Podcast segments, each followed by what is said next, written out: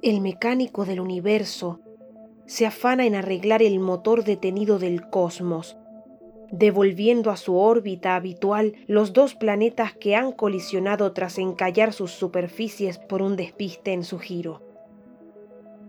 Pero un error al recolocar los ejes ha hecho a los planetas invertir la dirección de su movimiento rotatorio. Ahora las consecuencias de los hechos anteceden a sus causas, y todo esto que cuento en realidad no ocurrirá ya nunca.